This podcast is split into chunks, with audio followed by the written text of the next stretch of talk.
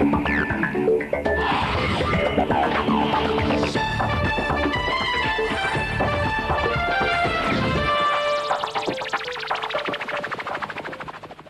привет, это подкаст «Четверги вокруг света» у микрофона его ведущий Сергей Беляков.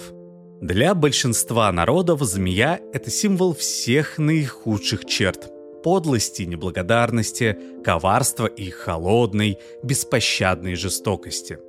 И лишь в некоторых культурах змей считали богами или спутниками богов.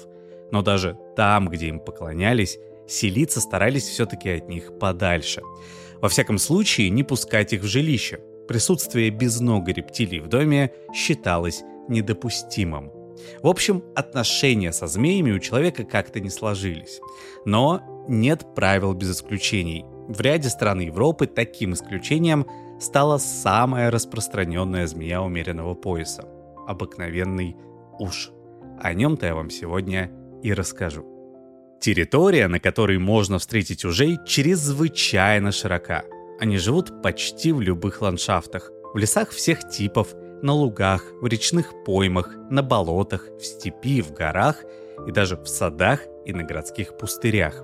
Единственное обязательное требование к их местообитанию – не пересыхающий водоем, лучше всего стоячий или медленно текущий. Оставаясь по облику типично наземной змеей и не имея никаких специальных приспособлений для жизни в воде, уж связан с ней настолько, что это отразилось даже в его латинском названии – натрикс, то есть водяная змея. Ужи много и часто пьют, регулярно купаются. Они могут плыть далеко и долго, причем без видимой цели, только ради самого процесса. Им это очень нравится. Обычно они плавают вдоль берега водоема, не пытаясь ни вылезти на сушу, ни отплыть подальше. Даже был описан случай, когда натуралист, следуя по берегу за плывущим ужом, насчитал 1800 шагов. Однако уже и замечали и посередине крупных озер, и даже в открытом море, иногда в десятках километров от ближайшего берега. По поверхности водоема уж передвигается характерным змеиным стилем. Неподвижная шея вертикально торчит из воды, а тело и хвост волнообразно изгибаются в горизонтальной плоскости. Но он прекрасно плавает и под водой. Там охотится, а иногда словно бы отдыхает, подолгу лежа на дне или намотавшись на подводную корягу. В воде и около нее уж находит и свою основную добычу – лягушек и мелкую рыбу. Одно время его даже считали серьезным вредителем рыбных хозяйств, хотя это было явным преувеличением. При своих скромных аппетитах водолюбивая змея практически, в отличие от человека, не влияет на численность рыб. Кроме того, рыбешка не очень-то легкая добыча. Как бы хорошо уж не плавал, а за ней ему все-таки не угнаться – он ждет момента, когда добыча окажется близко и делает стремительный выпад. Тактика охоты на лягушек другая. Уж ловит их на суше, активно преследуя. Его движения во время охоты изящны и стремительны, но даже средних размеров лягушка легко могла бы уйти от змеи, сделав всего несколько больших скачков. Однако почему-то лягушки этого не делают и вообще словно бы недооценивают опасность ужа – тот, как правило, легко настигает глупую жертву, и тут начинается самое трудное. Дело в том, что у ужа нет никаких специальных приспособлений для умерщвления добычи. Любую пойманную дичь он просто глотает живьем. Но если с рыбой проблем не возникает, скользкая обтекаемая жертва отправляется прямиком в желудок, то проглотить лягушку бывает непросто. Тем более, что ужу не всегда удается ухватить ее с головы – Хотя его пасть и глотка, как и у многих змей, способны сильно растягиваться, огромная по размерам трапеза может растянуться на несколько часов. Впрочем, ужу спешить некуда. Даже если лягушке удастся вырваться, он тут же схватит ее вновь. С другой стороны, после такого обеда уж в следующий раз проголодается самое раннее дней через пять. При необходимости же он может месяцами жить вообще без пищи. Один немецкий зоолог 19 века не кормил пойманного ужа больше 10 месяцев, с июня до апреля. Причем все это время змея находилась в активном состоянии и не пыталась впасть в спячку. К концу рекордной голодовки Уша заметно исхудал, но оставался вполне здоровым. Но когда экспериментатор наконец сдался и покормил пленника, у того не возникло никаких проблем с пищеварением. Как я уже и сказал, лягушки и рыба – основной рацион этой змеи. Но, в принципе, пищей ужу может послужить почти любое животное подходящего размера. В его меню регулярно входят тритоны, ящерицы и даже жабы. При случае он разнообразит свою диету выпавшим из гнезда птенцом или новорожденным детенышем водяной крысы. Ужата охотно ловят насекомых, особенно таких тихоходных, как гусеницы или едят разных личинок. У многих европейских народов есть поверье, что ужи ухитряются доить домашних коров, присасываясь к вымени. Но это, конечно, фантазия. Лишенные мягких губ змеиные челюсти плохо приспособлены для сосания. Кроме того, ужи, как и вообще все змеи, побаиваются копытных, и даже когда селятся в человеческих строениях, обходят стороной коровье стойло и овечий хлев. Однако в неволе многие уже действительно пьют молоко, что вообще-то довольно удивительно. Даже большинство млекопитающих способны усваивать этот продукт только в детстве. В ходе взросления у них прекращается синтез фермента, расщепляющего молочный сахар, лактозу. У рептилий же такого фермента не должно быть в принципе. Однако ужам, судя по всему, употребление молока не доставляет никаких неприятностей. А вот растительную пищу они, конечно, не едят, пренебрегают и мертвечиной. Умеренный едок и ловкий охотник уж тратит немного времени на добычу пропитания. Он активен в основном в светлое время суток, но охотиться предпочитает утром или вечером.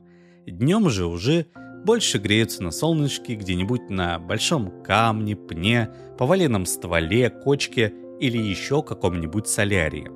Ночью они уползают в укрытие, Груды камней, норы грызунов, пустоты в земле от корней деревьев. Смысл ясен. В наших широтах даже летом ночи достаточно прохладные, и уже через час-другой после захода солнца оставшаяся на открытом месте змея остывает, лишается активности и превращается в готовый обед для первого попавшегося хищника.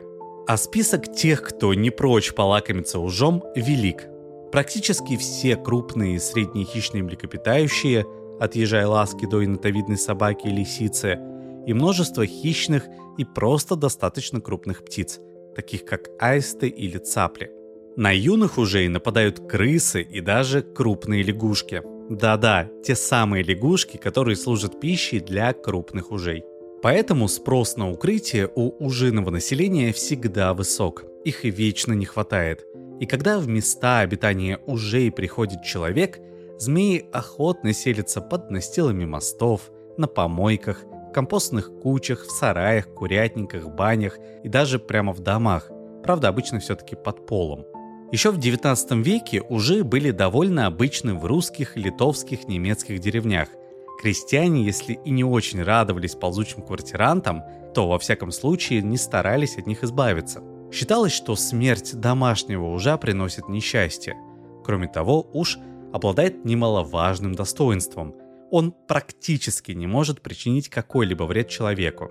Все, на что он способен в качестве самозащиты, это отрыгнуть из желудка пищу, если она там, конечно, есть, и спустить с другого конца тела струйку зловонной жидкости, дав пасть в тонатоз, то есть притворную смерть.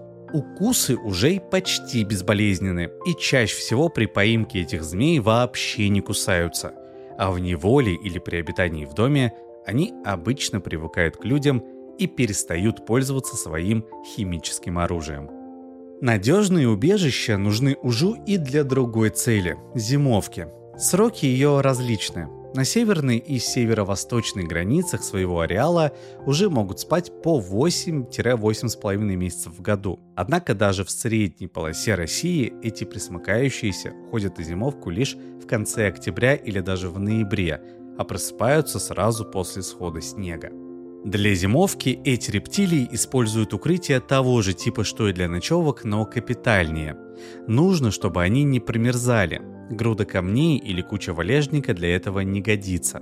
Такие места и вовсе в дефиците, поэтому в наиболее удобные и вместительные зимние квартиры набивается по нескольку змей, а то и по нескольку десятков змей. Такое соседство обходится без конфликтов, даже если вместе с ужаями зимуют змеи других видов. Вообще, надо сказать, взаимоотношения в ужином сообществе человеку мало понятны. Вроде бы уж никогда, кроме брачного сезона, не ищет общество себе подобных, но и не имеет ничего против него. Уже не защищают границы своих владений и иногда, даже летом, собираются в большом количестве на ограниченной территории, но при этом словно бы не замечают друг друга. Вскоре после пробуждения от зимнего сна наступает пора ужиных свадеб. Сроки ее очень изменчивы, зависят и от региона, и от конкретных погодных условий – но общее правило состоит в том, что брачные игры начинаются после первой в новом сезоне линьки, а она чаще всего происходит после поимки и переваривания первой добычи. В это время можно наблюдать так называемые брачные клубки, состоящие из одной самки и нескольких до 20 самцов. Змеи яростно сплетаются, но при этом, насколько можно судить, не наносят друг другу никаких повреждений – в июле-августе самки откладывают от нескольких штук до нескольких десятков яиц. Зарегистрированный рекорд свыше сотни. Эти яйца покрыты не скорлупой, а мягкой кожистой оболочкой. Чтобы они не погибли от пересыхания, самки ищут влажные и при этом достаточно теплые убежища, например, кучу прелых листьев, достаточно толстую подушку мха или трухлявый пень. Когда таких мест мало, ужихи используют их коллективно. Однажды под лежавшей на лесной поляне старой дверью было обнаружено около 1200 ужиных яиц. Отложив последнее яйцо, самка покидает место кладки как минимум до следующего года. Если все идет нормально, то через 5-8 недель из яиц выходят маленькие змейки длиной 11-15 сантиметров. Первая задача в их самостоятельной жизни найти место для своей первой зимовки. На календаре уже конец лета или начало осени. Хорошо бы еще встретить зиму сытым, но это не обязательно. Даже если ужонок ничего не поймает, вынесенных из яиц запасов ему вполне хватит, чтобы дотянуть до весны. Правда, расти он будет медленнее, но при ужином миролюбии это не так важно. А на этом все. Это был подкаст «Четверги вокруг света». До новых встреч!